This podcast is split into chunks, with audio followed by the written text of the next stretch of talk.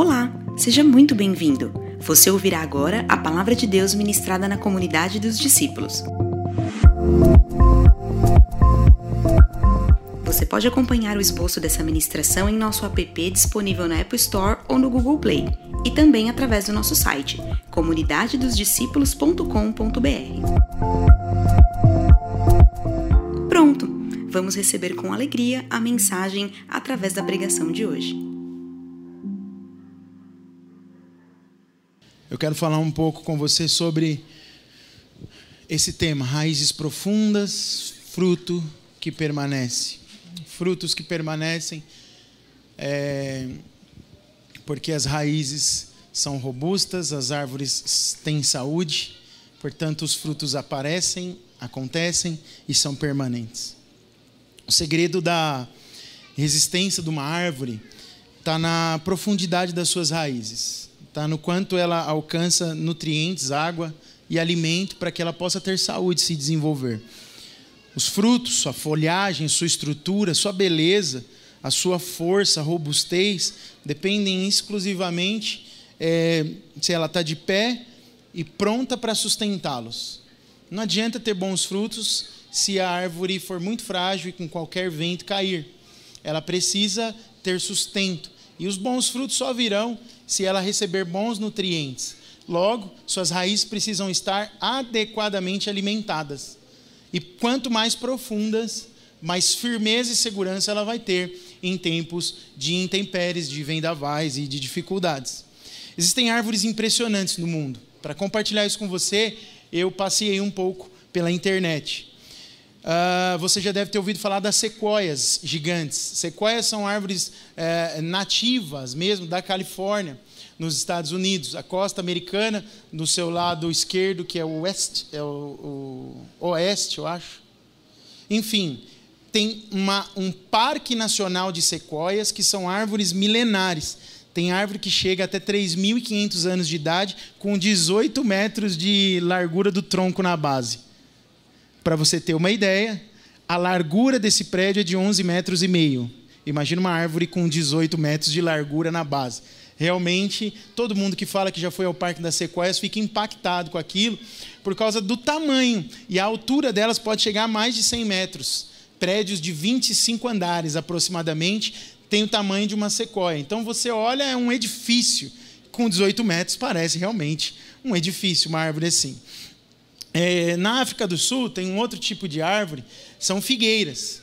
Ah, elas têm aproximadamente 150 anos de idade e essa são, a característica principal delas é que as suas raízes são as que chegam mais profundas na terra, podendo chegar até 120 metros de profundidade. Uma árvore de 2 metros e meio de altura, com uma raiz de 120 metros de profundidade. Interessante isso, né? É...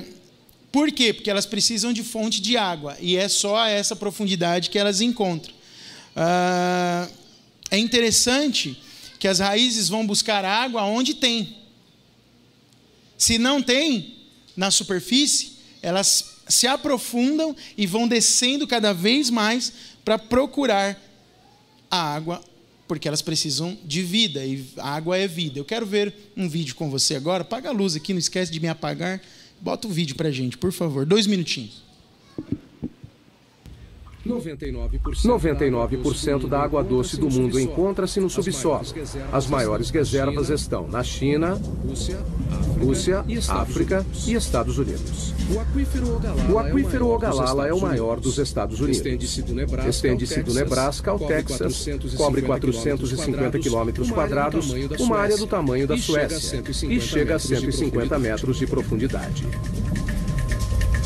Mas em muitos lugares, Mas, do, mundo, em muitos lugares do mundo, a água subterrânea está secando. Isso significa que Isso pessoas, significa que pessoas animais e plantas precisam ir mais fundo para conseguir o que resta. A próxima parada em nossa viagem subterrânea, a raiz mais profunda do mundo, 120 metros. Umpumalanga, África do Sul. Em uma encosta sobre as cavernas Eco fica um bosque de figueiras de 150 anos. Elas sobreviveram a um duplo desafio: crescer em rochas e sem nenhuma fonte de água aparente. Quando olha isso, parece que saiu do Senhor dos Anéis. Raízes e rochas normalmente não se misturam. Árvores geralmente crescem em solo fértil, mas o clima aqui é árido. Não há chuva durante metade do ano. As figueiras precisam de 23 litros de água por dia para sobreviver e até quebram rochas para conseguir. As raízes são geneticamente programadas para saber que a água se encontra abaixo delas. A ponta da raiz libera um tipo de lubrificante chamado mucilagem para suavizar a passagem da raiz. Conforme cresce, a raiz procura rachaduras e pontos fracos nas rochas. Figueiras contam com uma única raiz mestra para encontrar água. Essa vai bem fundo. A pergunta é: quanto? Bom, lá vamos nós, descendo para as profundezas da Terra. Quanto mais fundo, mais difícil, é. não é? Não é maravilhoso o que a Mãe Natureza faz? É. Só para procurar água? Puxa, essa raiz está meio esquiva. Tomara que a gente encontre alguma coisa mais na frente. Finalmente, Burroughs vê algo. Nossa, finalmente. A 37 metros de profundidade está o primeiro sinal de uma raiz de figueira. Demora 70 anos para a raiz chegar nessa profundidade. E quando encontra a umidade, a viagem acaba. Até o final da raiz, a profundidade é 120 metros. Estamos vendo as raízes mais profundas do mundo. Nesse momento tem água aqui. Tem água sendo bombada abaixo da minha mão até a árvore. O caminho todo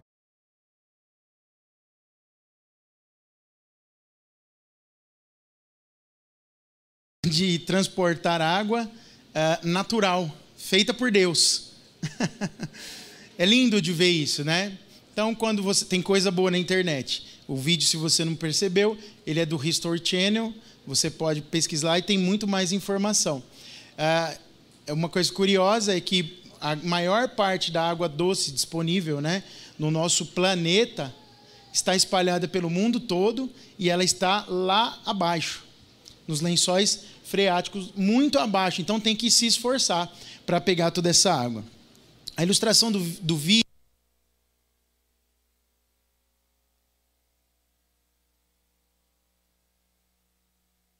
Amém. Amém. Minha bateria acabou, tá? Eu vi aqui.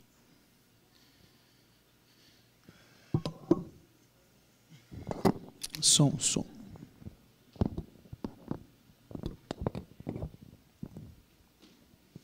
A ilustração do vídeo que eu, que eu trouxe para você, ela foi testada. Eu li recentemente num livro uma história de um médico americano que ele plantava árvores na sua casa. Então ele tinha um quintal muito grande e ele plantava árvores na sua casa. E ele fazia uma coisa curiosa. Tinha um vizinho que se intrigou com a forma como ele, como ele fazia, como ele lidava. Ele plantava a árvore e não regava.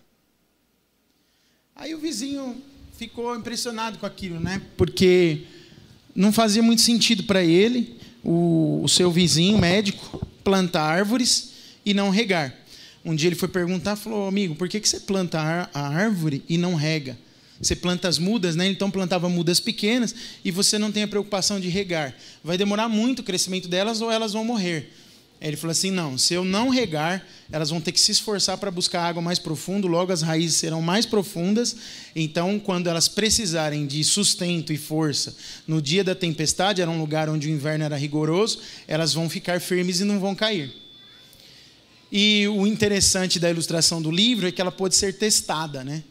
Porque ah, o, o autor do livro comenta que anos depois ele mudou-se de cidade. Anos depois ele voltou e voltou no inverno. E era um dia de frio e de muito vento. E ele olhou toda a vizinhança. Ele disse, ah, é, eu não me lembro a quantidade de anos, eram mais de 10 anos. Então muitas árvores daquelas que ele viu nascer estavam de pé. E nenhuma do quintal daquele médico se curvava diante do vento forte. Porque todas as raízes eram mais firmes do que da vizinhança. Não é interessante isso? A experiência na prática. Isso mostra para a gente que nem sempre é melhor dar facilidade para o crescimento. E, na verdade, o crescimento sustentado, sustentável, robusto, ele precisa de um processo que muitas vezes envolve dificuldade, sofrimento, e você vai ter que passar por isso para ser robusto, firme e forte, porque senão qualquer vento derruba você. Às vezes a gente ora pelos nossos filhos e pedindo: Senhor, abre os caminhos, facilita a vida deles, que eles possam ter caminhos abertos, que tudo aconteça de uma maneira fácil, tranquila. Eu tenho pensado nesses dias que talvez não seja essa a melhor oração. Senhor, forja nos meus filhos o caráter que o Senhor espera, e apesar das aflições e dificuldades, faz deles homens de Deus que poderão ser firmes nos tempos de dificuldades. Sob essa ótica e sob essa análise que nós estamos fazendo juntos, faz muito sentido a gente observar alguns textos bíblicos que eu quero compartilhar, ler com você agora. É, em João 16, 33, leia junto comigo aí. Nesse mundo vocês terão aflições. Contudo, tenham. Por... Vamos de novo juntos? Contudo, eu venci o mundo. Tiago 1,2 diz o quê? Considerem motivo de grande alegria o fato de passarem por diversas provações, pois vocês sabem que a prova da sua fé produz perseverança. Romanos 5, 3 e 4 diz assim: Não só isso, mas também nos gloriamos nas tribulações, porque sabemos que a tribulação produz perseverança, e a perseverança, um caráter aprovado, e o caráter aprovado, esperança. Você percebe que um caráter aprovado, ele é resultado de um coração que já esteve aflito, mas que perseverou diante da tribulação e, portanto, teve o seu caráter aprovado. Uh, Salmos 34, versos 17 a 20 diz assim: O justo passa por muitas adversidades, mas o Senhor o livra de todas, protege todos os seus ossos, nenhum deles será quebrado. E 2 Coríntios 12, 9 diz: Mas ele me disse a minha graça é suficiente a você, pois o meu poder se aperfeiçoa na fraqueza. Portanto, eu me gloriarei ainda mais alegremente em minhas fraquezas, para que o poder de Cristo repouse em mim. Aleluia! Eu tenho uma frase aí que eu queria que você lesse comigo. O que ganha a nossa atenção ganha também o nosso coração. Você pode repetir isso comigo?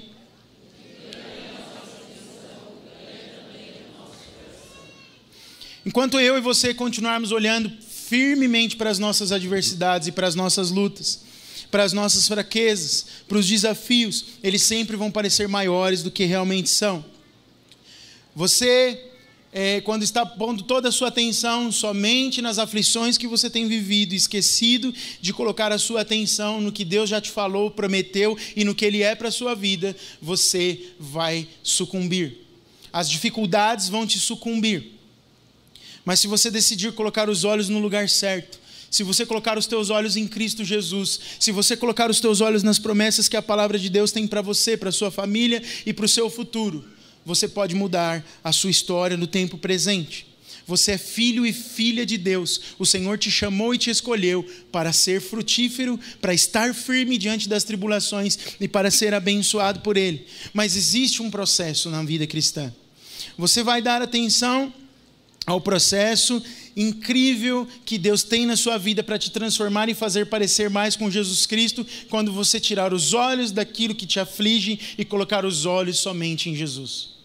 Olhando firmemente para Ele, você vai conseguir tirar a sua atenção e focar a sua vida no que necessário é para que você cresça, avance e tenha as respostas que você precisa do Senhor. Você precisa dar chances para que as suas raízes se aprofundem porque se você ficar preocupado com as adversidades da vida, você se esquece de estar perto do Senhor. E você não vai ter raízes profundas e você vai de tempestade em tempestade, de chuva em chuva, cair. Mas eu quero falar com você a respeito de dois textos sobre essa temática: raízes, árvores, ah, frutos, ah, sustentabilidade e aflições. Salmo 1, do 1 ao 3, a Bíblia diz assim: se você puder ler comigo, vamos juntos? Como é feliz aquele que não segue o conselho dos ímpios, não imita a conduta dos pecadores, nem se assenta na roda dos zombadores. Ao contrário, sua satisfação está na lei do Senhor, e nessa lei medita dia e noite. É como árvore plantada à beira de águas correntes, dá fruto no tempo certo, suas folhas não murcham, tudo o que ele faz prospera. Uau, que promessa é essa? Do verso 3 do Salmo 1. Tudo o que ele faz prospera. Mas essa promessa tem um endereço, não é verdade? Essa promessa tem um destino certo. Tem um outro texto, de João 15, o verso 5, que diz assim: Eu sou a videira, vocês são os ramos. Se alguém permanecer em mim e eu nele, esse dará muito fruto, pois sem mim vocês não podem fazer coisa alguma. O verso 16, a parte A, diz assim: Vocês não me escolheram, mas eu os escolhi para irem e darem fruto, fruto que permaneça. O mesmo Deus da Bíblia nos entregou essas mensagens em tempos e é, em estações distintas. Mas a Bíblia explica, explica, a Bíblia, a Bíblia se conversa, e as promessas bíblicas são para todos aqueles que são filhos e que a recebem porque receberam Jesus. A gente pode observar que a respeito desses dois textos acima, as árvores que são frondosas, que são fortes, que são firmes, que são saudáveis, que dão fruto no tempo certo, precisam ter raízes profundas, escolhendo às vezes aquilo que não é mais fácil para poderem desenvolver melhor as suas raízes e ter saúde. São essas raízes que vão garantir estabilidade, são essas raízes que vão trazer segurança, suprimento nos momentos de maior dificuldade e tempestade. Só ficam firmes em tempos de incertezas e de tempestades, um dos ventos se tornarem fortes, árvores que têm raízes robustas e fortes. O segredo para a gente ficar firme são as raízes. São as, as raízes cada vez mais profundas em Deus. E estarmos enxertados na árvore que é Jesus Cristo. Se tem uma árvore, se tem uma videira que tem raízes profundas, é o próprio Senhor Jesus Cristo. Portanto, além de raízes firmes, por meio da intimidade que podemos ter com Deus, nós precisamos estar enxertados como ramos na videira mais firme e sólida que nós poderíamos ter, que é o próprio Jesus Cristo. Existe uma diferença entre escolhas que nós fazemos na vida e as dificuldades chamadas de aflições por Jesus em João 16, 33. A gente precisa diferenciar o que são escolhas que fazemos das dificuldades mencionadas por Jesus que nós teríamos no mundo. Uma coisa é uma coisa, a outra coisa é a outra coisa. Às vezes, escolher determinadas coisas em detrimento de outras importantes vão definir o quão profundo as nossas raízes chegarão. Se você observar comigo no Salmo 1, o, o, início do texto diz: é bem-aventurado ou é feliz o homem, e é ele que não, diga a palavra comigo, não segue o conselho dos ímpios, imita a conduta dos pecadores, assenta-se à roda dos escarnecedores. Numa outra versão, a RA diz: Bem-aventurado é o homem que não anda. Diga comigo, anda. A palavra anda no hebraico original é halai e significa modo de vida, a forma de caminhar, a forma de viver a vida. Então, bem-aventurado ou feliz é aquele que não, diga comigo, não, vive a vida do modo como vivem os ímpios, que não vive a vida seguindo conselho dos ímpios, imitando conduta de pecadores e assentado à roda de zombadores. Mas, se a gente escolhe o conselho do ímpio, escolhe imitar a, a, a, conduta de pecadores, se assenta na roda de escarnecedores ou dos que zombam, nós não seremos como as árvores plantadas junto a ribeiro de águas, que recebem água fresca e alimento para frutificar na estação própria. Pastor, desenhe um pouco melhor o que, que você está querendo dizer com isso. Eu vou tentar. Se nós olhamos para o versículo que eu acabei de ler de Salmo 1, bem-aventurado ou feliz é o homem e a mulher, o ser humano, que não segue o conselho de ímpios, o que seriam os ímpios? O que, que o ímpio está preocupado? Qual seria o conselho do ímpio? O que, que o ímpio está preocupado em primeira instância? Eu pergunto isso para você. O ímpio se preocupa com a subsistência natural? Sim, como não?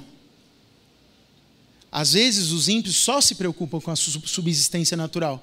A preocupação deles é ganhar dinheiro e ter uma vida cada vez melhor. Eles não estão preocupados com a sua saúde espiritual. O ímpio tem conceitos de pecado diferente daquele que conhece Jesus, por exemplo. Por quê? Porque você já deve ter conversado com alguém que acha um absurdo, por exemplo, uh, o sexo antes do casamento não ser permitido.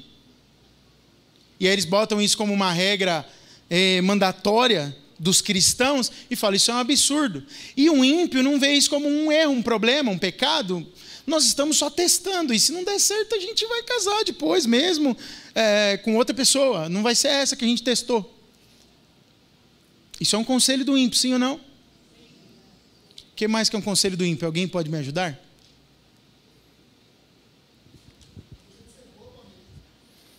Deixa de ser bobo, amigo, né? Para muitas coisas, né? Se alguém bater na tua face, vira a mão na outra dele. Isso é um conselho de ímpio. Seja rancoroso também. Qual é o outro conselho de um ímpio? Cada um com seus problemas, cada um que trate da sua própria. Eu não tenho que discipular ninguém. Teve um tempo na minha vida que eu falava, eu não aguento mais cuidar do problema dos outros. Aí o futuro chegou e eu me tornei pastor.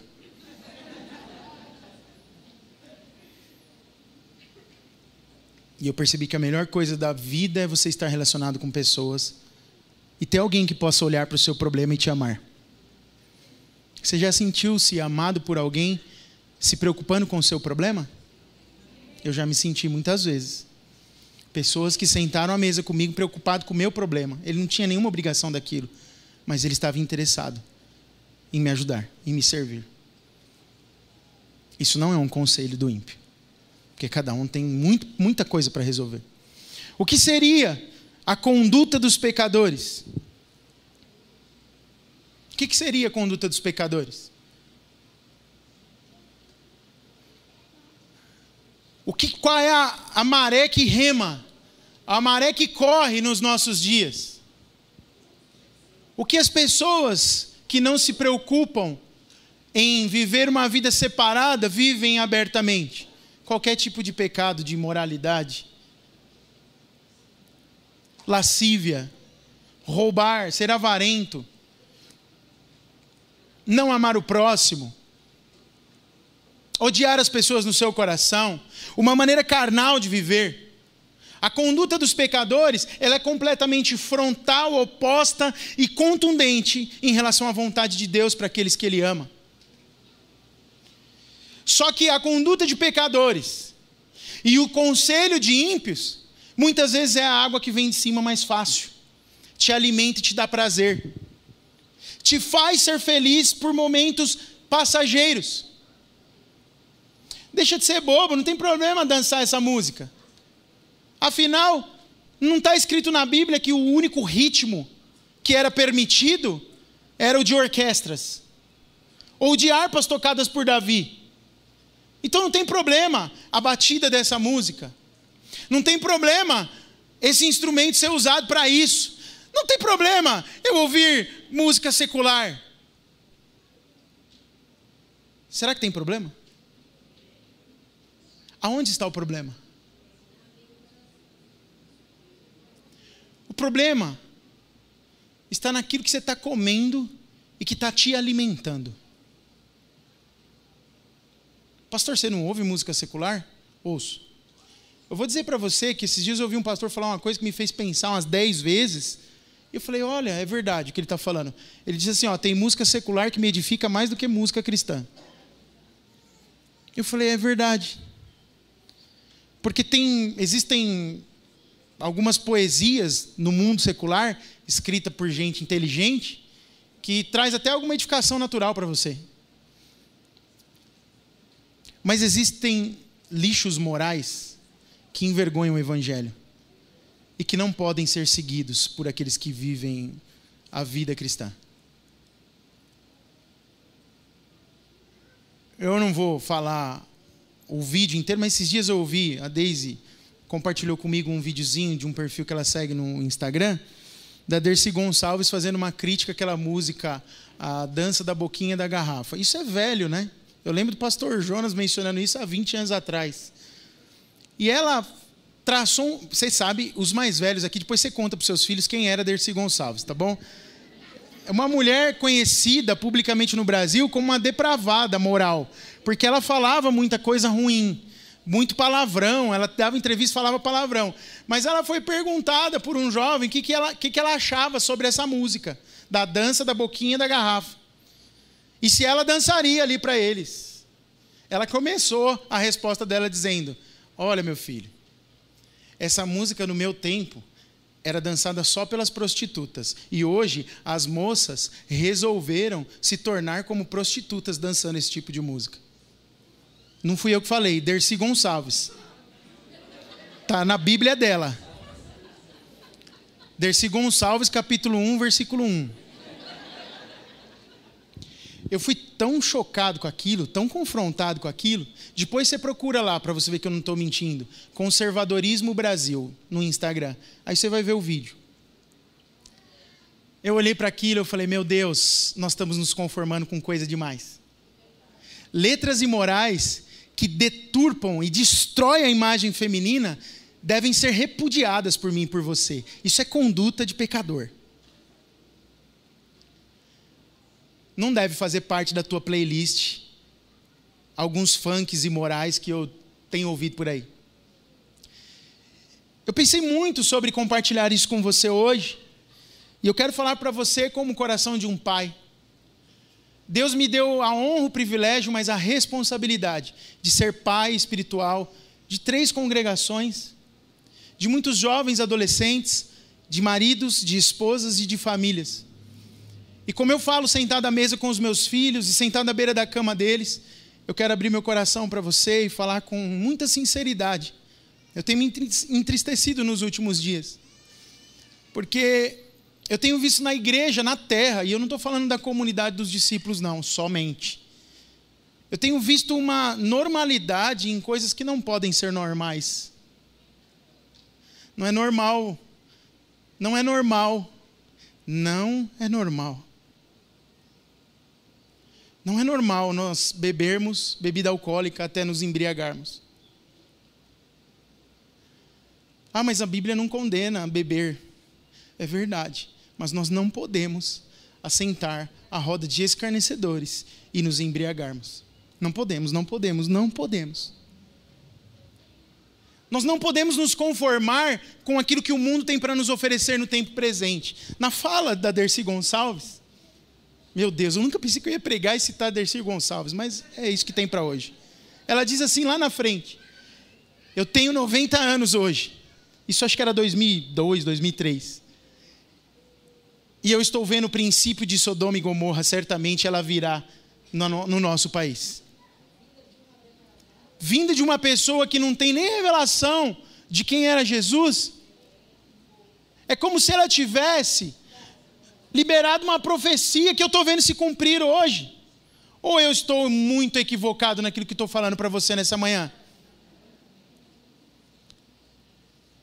Jovens, adolescentes, casados que são jovens, casados que são velhos de casados, como eu que faço 18 anos amanhã de casados, estou ficando velho. Não estou não? Crianças que conseguem me compreender nessa manhã, idosos. Nós precisamos aprofundar as nossas raízes com coisas profundas e não na perdição de coisas rasas que o mundo tem nos oferecido e que estão tão à nossa porta. Não ache normal, não ache moderno, não ache uma teologia para te apoiar nas coisas erradas que dão prazer para a sua carne. A graça não pode ser desculpa para mim e para você andarmos com a conduta de pecadores. O pecado pode acontecer. E se eu não tivesse pecado, talvez eu nem teria coragem de falar isso aqui para vocês. O meu coração, ele se rasga quando eu peco. Eu me sinto mal. E isso precisa acontecer com você. Isso precisa acontecer comigo, porque eu sou um sinal claro de que o Espírito Santo habita em você e que você é salvo. Mas você nunca deve se conformar. Sabe o que é? Seguir o caminho de ímpios e é, ouvir conselhos de ímpios e assentar-se com pecadores e ter conduta de pecadores, é quando o pecado se torna algo normal na sua vida e já não ofende mais nem você, a sua consciência está tranquila com aquilo, significa que o Espírito não está nem dentro de você.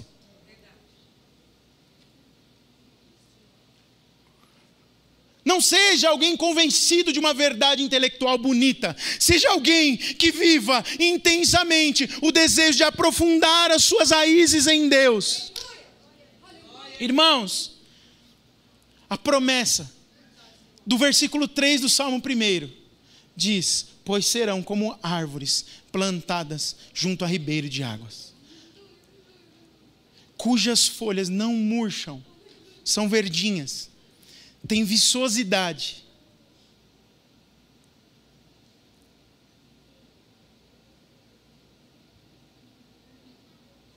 Dá o fruto na estação própria. E tudo que coloca a mão prospera.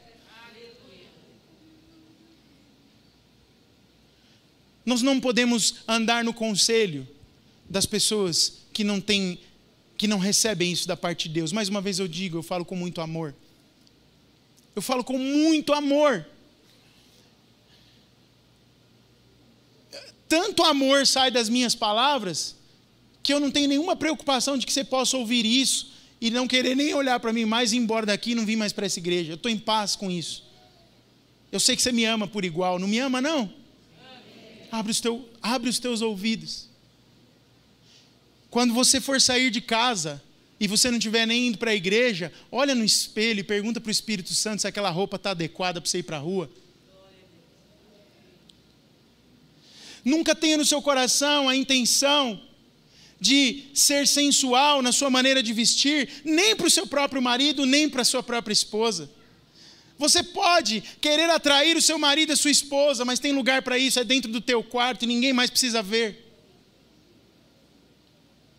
Guarde o seu coração, mas mais do que isso, tenha compaixão dos fracos. Se você ama Jesus, foi salvo por Ele, a graça de Jesus te alcançou, e você entende que é salvo por causa da graça. Você entrou num processo que nós chamamos aqui de discipulado, que tem te transformado para parecer cada vez mais com Jesus. Isso significa dizer que a tua preocupação está em agradar o pai, parecendo mais com o filho. E se o filho falar para você, não faça isso, e você disser para o filho, mas isso não é nem pecado, mas ele disser, mas isso faz parte do meu processo na sua vida, não faça mais isso, e o Espírito Santo incomodar você, seja sensível ao Espírito e ouça a voz daquele que te salvou. Ah, mas Fulano faz, mas a igreja tal faz e cresce e é top, e o telão deles é maravilhoso, e a luz deles gira mais que a nossa, e eles estão alcançando os confins da terra, plantar igreja no mundo inteiro. Não me interessa, eu estou falando para filhos, estou falando dentro de casa, e eu vou falar igual meu pai falava para mim: eu não estou preocupado com a vizinhança, eu estou preocupado com o que eu estou vendo dentro da minha casa. Portanto, você precisa ouvir aquilo que Deus está falando com você nessa manhã.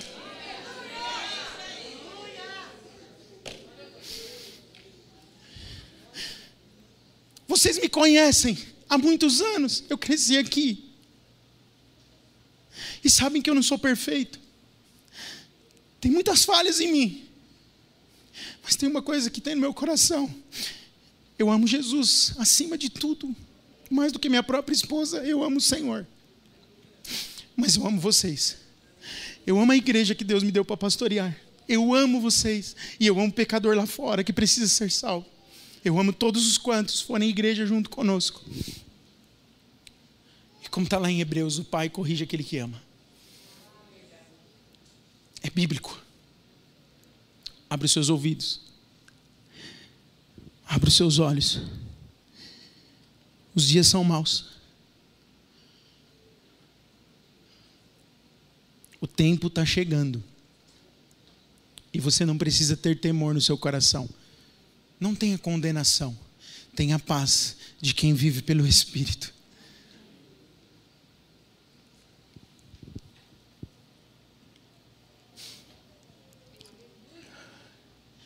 Árvores fortes, com raízes profundas, elas podem frutificar se estiverem firmadas em Cristo, tão somente firmadas em Cristo. Vão produzir frutos permanentes, sem dúvida nenhuma. Se a gente seguir a Cristo, o nosso chamado sempre será para frutificação. E o que é dar fruto? Dar fruto significa que quando alguém prova da sua própria vida, vai ter gosto de Jesus. De novo, o que significa dar fruto? Dar fruto significa que quando alguém provar de você, vai ter gosto de Cristo. Se você está enxertado em Jesus, ele diz que você vai produzir resultados palpáveis, que farão as pessoas dizerem: Uau, isso é ser um cristão. Quando você está em Jesus, as pessoas verão você e falam: Uau, isso é ser um cristão verdadeiramente. Não tem a ver com frequentar atividades religiosas, não faltar em cultos, na célula, ler a Bíblia no programa que a igreja promoveu para você esse ano, guardar mandamentos, tampouco ganhar um monte de gente para Jesus. Frutificação não está resumida a práticas vazias porque alguém disse ou porque você acha que é certo, pura e simplesmente. As pessoas vão querer Jesus quando provarem Jesus através de você. O nosso caráter, a nossa compaixão, o nosso amor, a nossa bondade, a nossa longanimidade, a fé, a esperança, o fruto do Espírito de Gálatas 5:22. Enfim, tudo aquilo que é mais de Jesus e menos de mim e menos do mundo quando for visto pelas pessoas, vai produzir fruto de salvação. A longanimidade da igreja, a bondade da igreja, o coração servo da igreja vai produzir salvação. Nós não precisamos estabelecer metas numéricas, nós precisamos ser saudáveis. Se formos saudáveis, vai ter fruto. E o fruto vai ser comido por alguém que vai ter desejo de frutificar de forma igual, portanto haverá crescimento. Esse é o processo. Seja saudável. Nós precisamos ser saudáveis. Os planos de Deus, para mim e para você, não são modestos. Deus deseja que você e eu demos fruto, venhamos a dar muitos frutos. Mas Ele não está satisfeito com qualquer resultado. Ele espera que a gente venha dar fruto, muito fruto em abundância, mas que sejam frutos permanentes. Frutos que permaneçam. Ele quer que a gente deixe um legado para a nossa próxima geração. Ele quer que a, a, a, gente possa dar algo consistente e sustentável, que sirva de alimento, que possa produzir novas árvores que darão novos frutos, que serão saudáveis e que servirão de alimentos para outros também e que, portanto, cumprem o um propósito, porque Deus está num negócio de mudanças permanente na vida do homem e Ele deseja fazer isso na minha e na sua vida. Frutificar, então, de forma duradoura e abundante é mandatório para mim e para você. Diga, eu preciso frutificar. Mas eu devo lembrar uma coisa: frutificar não é uma questão de esforço humano. Frutificar não está em você ficar assim, eu vou frutificar, vou frutificar, vou frutificar. Ora toda manhã e declara 50 vezes que você vai frutificar. Não está nisso. Você não vê nenhuma árvore se esforçando para dar fruto. Ela dá porque ela tem saúde. Fruto acontece porque tem saúde fluindo. Quantos dizem amém? amém? Se tem saúde, a árvore frutifica. Nós nunca vamos ver uma árvore se esforçando para dar fruto, porque se ela é saudável, ela vai dar fruto. Se ela não é saudável, o que, que, ela, o que acontece com ela? Ela morre. O fruto é a última coisa do processo. Além dos frutos, antes dos frutos, nós temos as raízes. Quanto maior e mais produtiva uma árvore, mais robusta será a sua folhagem, o seu tronco, os seus ramos, e mais frutos vistosos ela terá. Deus quer criar em mim e você um sistema de raízes, no qual o seu coração é o ponto de conexão com Jesus. Leia essa frase comigo, eu botei ela aí. Digo: o seu coração é o ponto de conexão com Jesus. É o seu ponto de conexão com Jesus. Permita que essas raízes sejam criadas. O lugar onde você se tornará enraizado no seu relacionamento com Ele está aqui dentro. Ele quer estabelecer uma conexão íntima, profunda com você, comigo, até que você seja parecido plenamente com Ele, unido a Ele, pensando como Ele, querendo como Ele, falando como Ele, fazendo como Ele. Olha, de novo eu vou falar. Qual é o, qual é o alvo maior da vida de um cristão? É tá, estar tão unido a Cristo que você pensa, quer, fala e faz o que ele faria. Pensa, quer, fala e faz o que ele faria. Esse é o propósito de Deus para a sua vida, para a minha vida. É só assim que é possível frutificar. Sem raízes fortes não dá. Se a gente considera então essas três coisas: as aflições da vida, as raízes e os frutos, a gente vê que é preciso uma certa concentração nas raízes, para que a saúde esteja em dia e a gente possa frutificar. As raízes vão manter a árvore de pé e saudável. Já os frutos serão apenas consequência de uma vida saudável. E as lutas e as aflições, escute o que eu vou te falar agora, elas passarão. Porque um dia nós estaremos num lugar onde não haverá pranto, angústia, dor, guerra. O Senhor enxugará dos nossos olhos toda lágrima. E se você nessa terra, nesse tempo de vida aqui, terminar o último dia tendo que enfrentar aflições, porque isso é uma promessa bíblica. Jesus disse: tem de bom ânimo, mas no mundo vocês vão ter aflições. Mas ele diz: tem bom ânimo por quê? Porque eu já venci o mundo mas as aflições estarão lá. Se até o último dia da minha vida, eu falo isso para Jesus, eu tiver aflições para viver, mas partir para o Senhor, para a eternidade, eu já tenho uma certeza absoluta: eu não terei mais lágrimas na vida que me espera na eternidade com Deus. Portanto, eu posso viver feliz. Aprofunde as suas raízes. Você precisa cuidar bem das suas raízes. Às vezes você vai ter que quebrar rochas, como aquela figueira da África do Sul. Às vezes você vai estar tá em meio a tantas dificuldades, sabe? Eu já ouvi adolescentes dizerem: na minha casa ninguém é crente. Eu não tenho, eu, eu nunca esqueço quando fui é, líder de adolescentes de célula. Muitos deles falavam para mim, pastor, é, pastor, não, Rodrigo, eu não consigo orar em casa. Por quê? Porque não tem um ambiente quieto dentro da minha casa para orar. É um, sempre um caos. Num quarto é um irmão ouvindo um, uma música profana, no outro é na sala o pai vendo jogo de futebol, é, quando não está todo mundo brigando, é um caos, não dá, não tem como. Eu quero dizer para você, às vezes você vai ter que quebrar rochas para a tua raiz chegar na água. Vai fazer parte do processo. E eu vou dizer uma coisa para você: quanto mais rocha você tiver que quebrar, e quanto mais profundo você tiver que ir para buscar alimento, para buscar água, mais robusto você vai ser. Olha, o, a rocha que você tem que quebrar hoje, o tamanho da rocha que você tem que romper para baixo hoje, é um sinal claro do tamanho da obra que Deus tem na sua vida, do tamanho da árvore e da possibilidade de frutos que você dará no reino de Deus. Está na sua mão a decisão de quebrar as rochas ou simplesmente desistir. O Senhor tem algo poderoso para você adiante. Terminei a introdução, vou entrar em quatro pontos agora. Para cuidar bem das raízes, deseje intimidade com Deus. Mateus 6,33 diz assim: busquem, leia comigo. Não, não, dá uma pausa, ficou bem ruim. Vamos juntos? Um, dois, três. Busquem.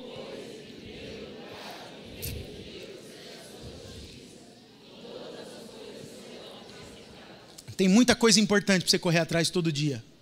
Mas o reino de Deus nunca deve ser negligenciado. Você aprofunda raízes quando ele tem prioridade na sua vida. Santifica o teu tempo. Sabe como você santifica o seu tempo? Dá a primeira parte para o Senhor. O dia se multiplica, você vai fazer o que você não consegue fazer de maneira natural. Ora primeiro, que você vai ver o resto do dia ficar bom. Amém? Dois, abrace os processos. Eclesiastes 3,3 diz o quê? Há um tempo certo para cada propósito debaixo do céu. Repita bem forte comigo, homens.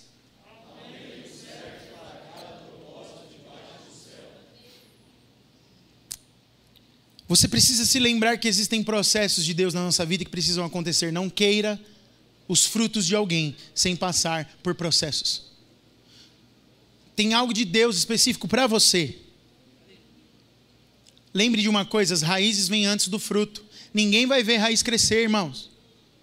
Enquanto você está quebrando rocha para descer para buscar água, ninguém vai ver nada.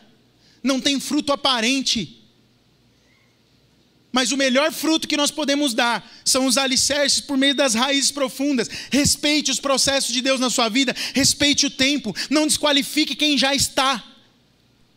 Se você ainda não está, é porque o tempo não chegou. E na hora de estar, Deus vai ter te preparado. Só que é o seguinte: pode chegar o tempo de você estar, e você não ter posto atenção à formação das suas raízes, distraído com a posição de outros, distraído com o conselho do mundo, distraído com as intempéries, distraído com as aflições, distraído com tudo que não aprofunda suas raízes. Quando chegar o tempo, você não estará qualificado para assumir a posição que Deus tem na sua vida. Ouça o que eu tenho para te dizer agora. Você que tem um chamado de Deus, você que recebeu uma palavra de Deus, que um dia teve convicção no seu espírito de que você seria um pastor, um missionário, uma pastora, uma missionária, um líder. Preste atenção nos processos de Deus na sua vida. É tempo do ego morrer, irmãos. Aniquile o ego. Toca a bola para frente. Se alguém errou com você, seja maduro o suficiente, fale para a pessoa e toca a vida para frente, porque se você ficar parado nas mágoas do teu passado, a única pessoa prejudicada com isso é você mesmo.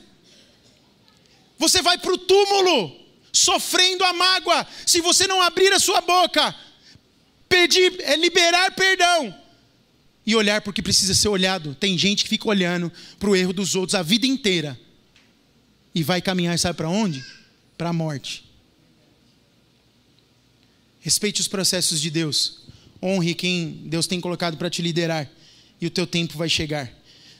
3. Decida confiar. Salmo 125, 1. Os que confiam no Senhor são como o monte de Sião, que não se pode abalar, mas permanece para sempre. Pode ler junto comigo?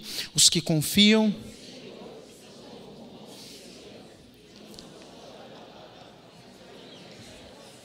Confiança é resultado de relacionamento íntimo. Você não confia em quem você não conhece. Precisamos aprofundar as raízes para confiar em Deus. É diante dos nossos medos e das situações de vendaval que nós demonstramos em que confiamos. Ou se confiamos em Deus. E só é possível confiar em Deus quando se conhece a Deus. Você só sabe o que Deus é capaz de fazer quando você tem intimidade com Ele. Deus quer te dar experiências poderosas e miraculosas. Você precisa confiar no Senhor. Mas isso é uma decisão. A decisão de confiar passa em ter um relacionamento íntimo com Ele. E quarto e último, viva além das emoções. Filipenses 4,7 diz: Não andem ansiosos por coisa alguma. Só as mulheres podem ler comigo? Vamos lá.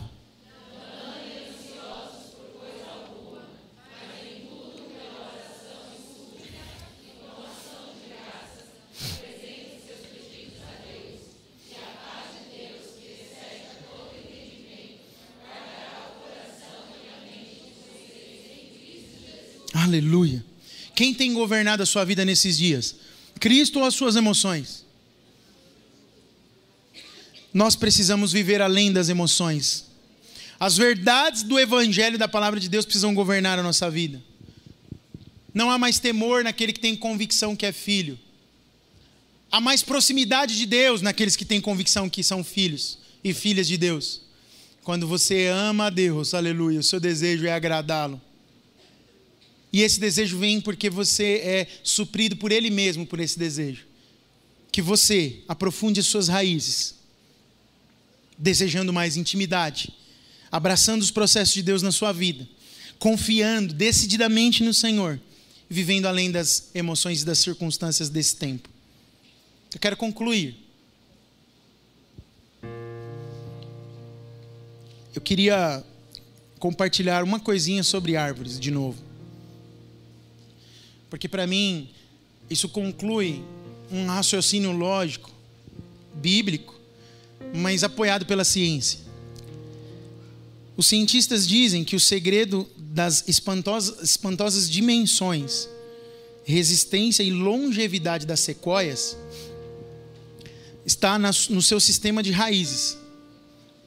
Você lembra que tem árvore que chega a 120 metros para comer, para beber água, mas a gente tem a sequoia, que por ser tão grande, eu imaginava que a raiz dela fosse a mais profunda. Mas não. Ela é a mais comprida, mas não é a mais profunda. Raízes de sequoias podem chegar a 380 metros de comprimento. Para segurar uma árvore de 115, 120, precisa de uma raiz de 380. Mas olha o que, que os cientistas dizem.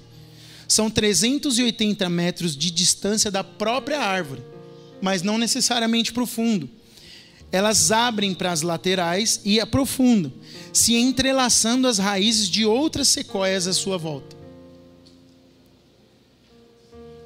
Raízes profundas, mas num nível de profundidade que as permitem se conectar com as raízes das árvores vizinhas, tornando-as mais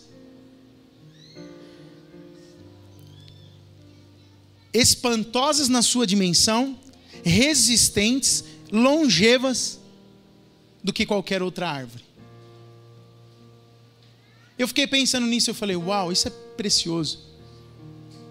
Nós, como uma comunidade de árvores, que se preocupam com a saúde das suas raízes, podemos ser como essas sequoias, e faz todo sentido para mim, porque as nossas raízes fortalecem uns aos outros e nos tornam robustos. A comunidade, o elo que nos conecta, que é o Espírito, flui, porque nós somos ramos de uma mesma videira. E quando as, as nossas raízes estão crescendo para baixo do solo e abrindo para as laterais, com a nossa vida nós estamos tocando a vida de outros. Vida com vida é poder. Vida com vida é milagre, é manifestação da glória de Deus. Às vezes vai ter vida com morte. Porque algumas raízes podem ter vida por algum tempo e por algum, alguma situação, alguma intempérie, começar a perder a vida. Só que se ela está envolvida nas outras raízes, isso é o corpo de Cristo. E ela não desiste, e ela permanece, a morte vai se transformar em vida. Eu não sei qual é a sua condição nessa manhã. Eu não sei se você abriu o seu coração. Eu vou ser bastante ousado na minha afirmação agora. Eu não sei se você abriu o seu coração para o que você ouviu nessa manhã. Mas eu tenho certeza de uma coisa: que Deus falou com você.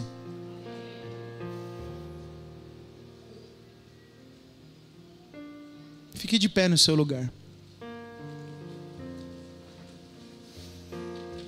Queria pedir para nós terminarmos cantando uma canção e eu queria que você refletisse sobre isso. Qual é a sua condição nessa manhã? Feche os seus olhos, não se movimente agora. Põe a tua mão no coração.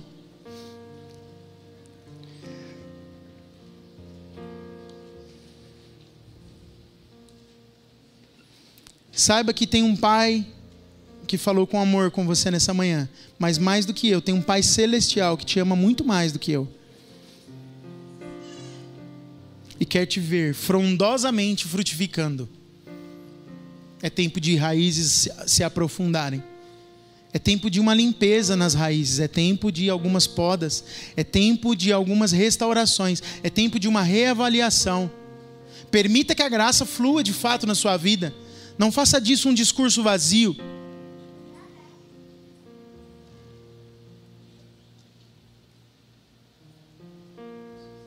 Se o Espírito Santo falou com você, se tem algo que o Espírito Santo te incomoda nessa hora, você vai fazer a sua melhor oração agora. Uma oração de quebrantamento e arrependimento. Queria que você levantasse a sua mão no seu lugar e você vai orar aí mesmo, junto comigo. Se tem algo que precisa ser transformado pelo Espírito. Se existem conselhos ruins sendo seguidos. Se existem caminhos ruins sendo seguidos. Hoje é tempo de algo novo. Assuma um compromisso com Deus. Fala, Senhor, eu quero mudar. Eu preciso ser transformado. Eu quero parecer com o Senhor. Eu sei que o Senhor me ama. Levante a sua mão e eu vou orar com você. Antes da gente orar, vamos cantar um trecho de uma canção. E você vai ter mais um tempo para meditar sobre o que você ouviu e levantar a sua mão para orar também. Vamos cantar.